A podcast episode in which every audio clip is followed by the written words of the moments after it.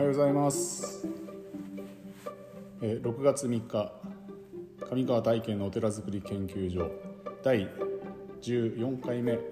の放送になります、え本日は頑張るということについて考えてみたいと思います、え昨日は 札幌の北区や東区周辺をの檀家さんを月参りをえ午前中回りまして帰ってきてから、まあ、ちょっとお昼ご飯食べた後に1時間ほどえー防風林の方に行ってわらびを取ってきました、まあ、この時期はえこの辺りではわらびが取れるので、えー季節の山菜を食べるためにちょっと、えー取りに行ってまいりました。今アク抜きをしてるのでそろそろ食べれるかなと楽しみにしてます、え今日は頑張るということについてちょっと話をしてみたいなと思ってたんですけども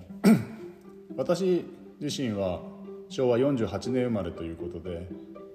ちょうど第二次ベビーブームの真っ只中に生まれました。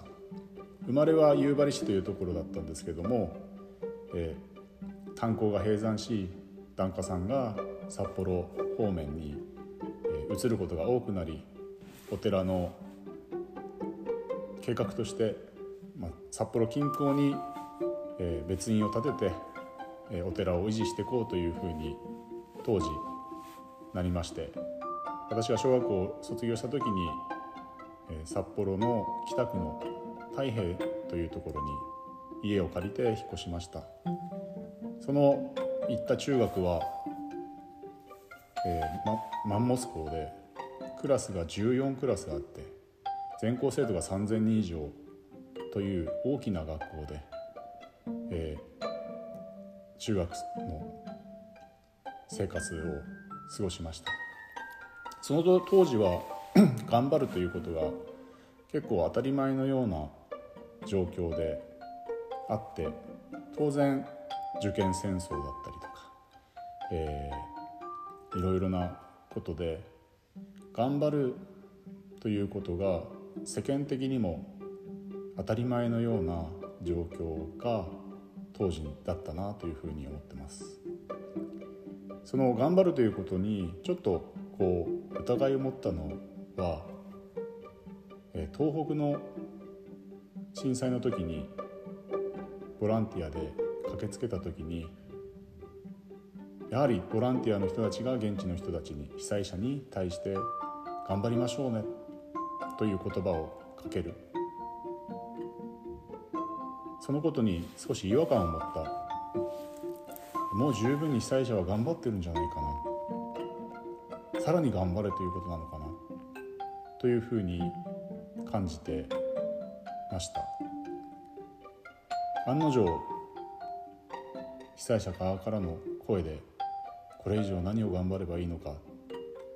どう頑張ればいいのかという悲痛の声がマスコミなどで報道された記憶があります。頑張って何かを成し遂げるということは非常に大切なことだと思うんですけれどもその頑張るという感情というのは自分の心の中から出てくる思いであって人から「あんた頑張りなさいよ」とか「頑張ったらもっとできるよ」とかそういうふうに言われるべきものではないんじゃないかなというふうなのが今の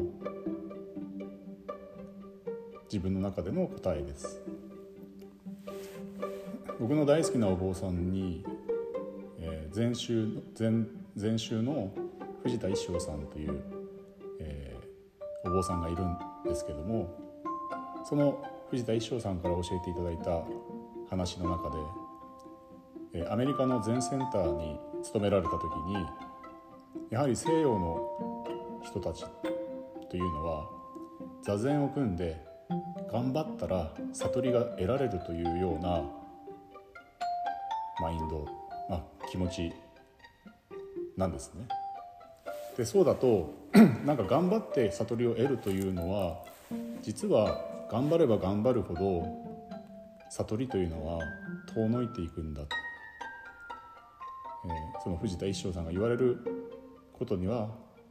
自分の体や心を整えてこう迎え入れる準備ができた時に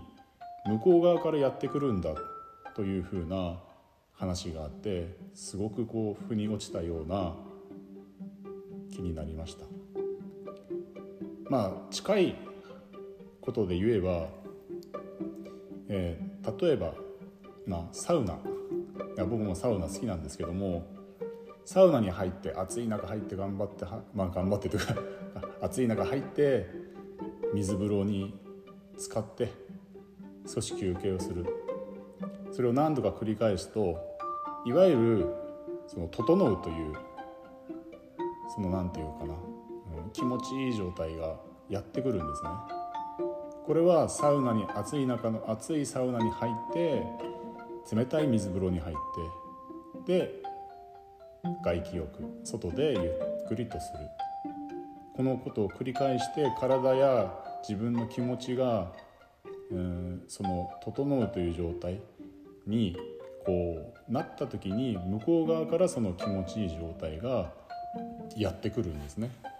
でこれってまあそのその気持ちいい状態になるような状況を作り上げるというのがこの えー、なんだろうそのことがこれにこの悟りを悟りに近づくということに近しい例なのかなというふうに思ってます。まあ私たちは法華宗という宗派ですけども、えー、日蓮上人の言葉の中に この南無法蓮華経を唱えるということは鳥の籠の中の鳥が鳴く。まあスズメだったらチュンチュンチュンチュン鳴く。とその声につられて外にいる鳥たちもやってくる。これと同じように私たち自身が南無法蓮華経のお題目を唱えることによってこの声に引き寄せられるように仏様や神様ややってくる。その状況こそが素晴らしい世界なんだ。というふうに、えー、日蓮聖院のお言葉があります。まさにこれはお題目を頑張って唱えるのではなくて心から気持ちよく楽しんで法悦という言葉がありますけども そのことお題目を唱えられることに感謝をして唱えることによって必然的にご利益だったりとか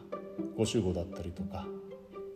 功徳だったりとかが得られるというのがこの法華宗の教えであります。ですのでまいろいろな宗派があるとは思うんですけどもそれぞれいろいろな方法を駆使して仏様からの利益を得たりとかご守護を得たりとか、えー、そもそも私たちは悟りを開いてるんだとか、えー、そういうふうな状況を自分の体で体験する体感することがこの仏教の醍醐味なのかなというふうに思っております。まあ、私自身もまだまだ修行を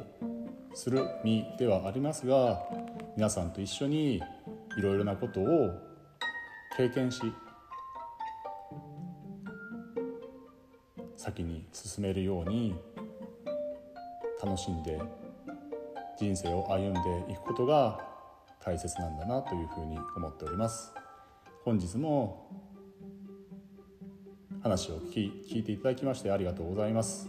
えー、今日一日も幸せな日を送れますようにありがとうございました。